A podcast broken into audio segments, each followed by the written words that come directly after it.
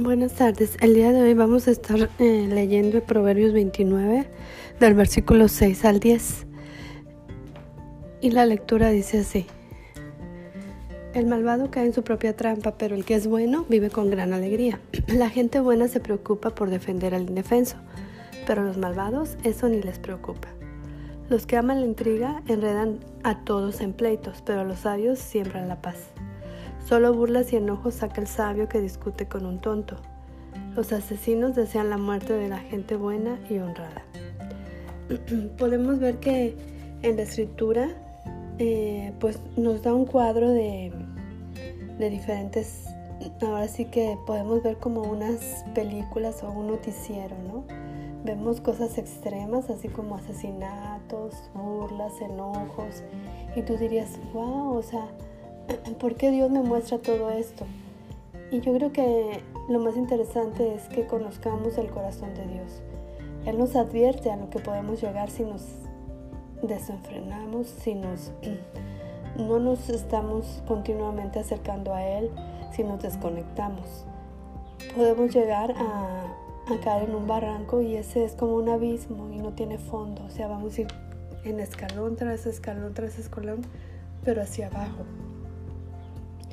Las pasiones del hombre, la humanidad del hombre, la carne de, que tenemos cada uno en, nuestro ser, eh, puede ir cada vez en aumento y, y cayendo día a día. Entonces es muy importante que tú y yo busquemos a Dios y busquemos su reino, porque si nosotros nos dejamos llevar por lo que a veces surge de nuestro corazón, la misma palabra dice, engañoso es el corazón.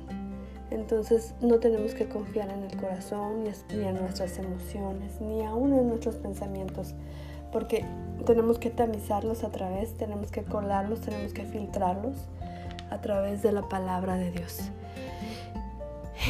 Y buscar, por ejemplo, este versículo 7 que dice, la gente buena se preocupa por defender al indefenso.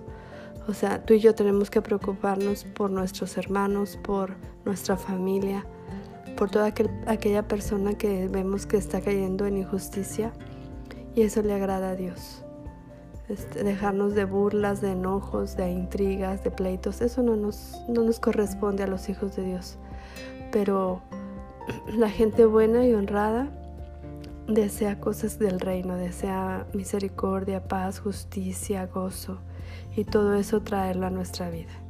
Entonces vamos a orar el día de hoy para que Dios ponga en nuestra, en nuestra vida gente que, que nos ayude a buscar lo bueno de, de toda situación.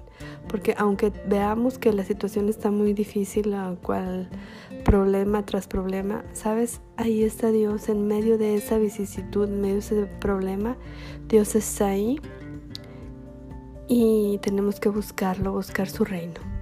Señor, te damos gracias en este día porque sabemos que tú estás aquí con nosotros en medio de este problema que vemos tan grande y a lo mejor tan gigante, pero yo sé que tú nos ayudarás a salir de este problema y después veremos que no era tan tremendo ni tan gigante, era algo pequeño, pero necesitábamos agarrarnos de ti, de tu fe, de todo lo que tú nos das, de todas tus herramientas del reino para salir adelante. Gracias porque estás con nosotros y porque contigo podemos seguir adelante. Amén. Bueno chicos, pues nos vemos primero Dios mañana. Saludos.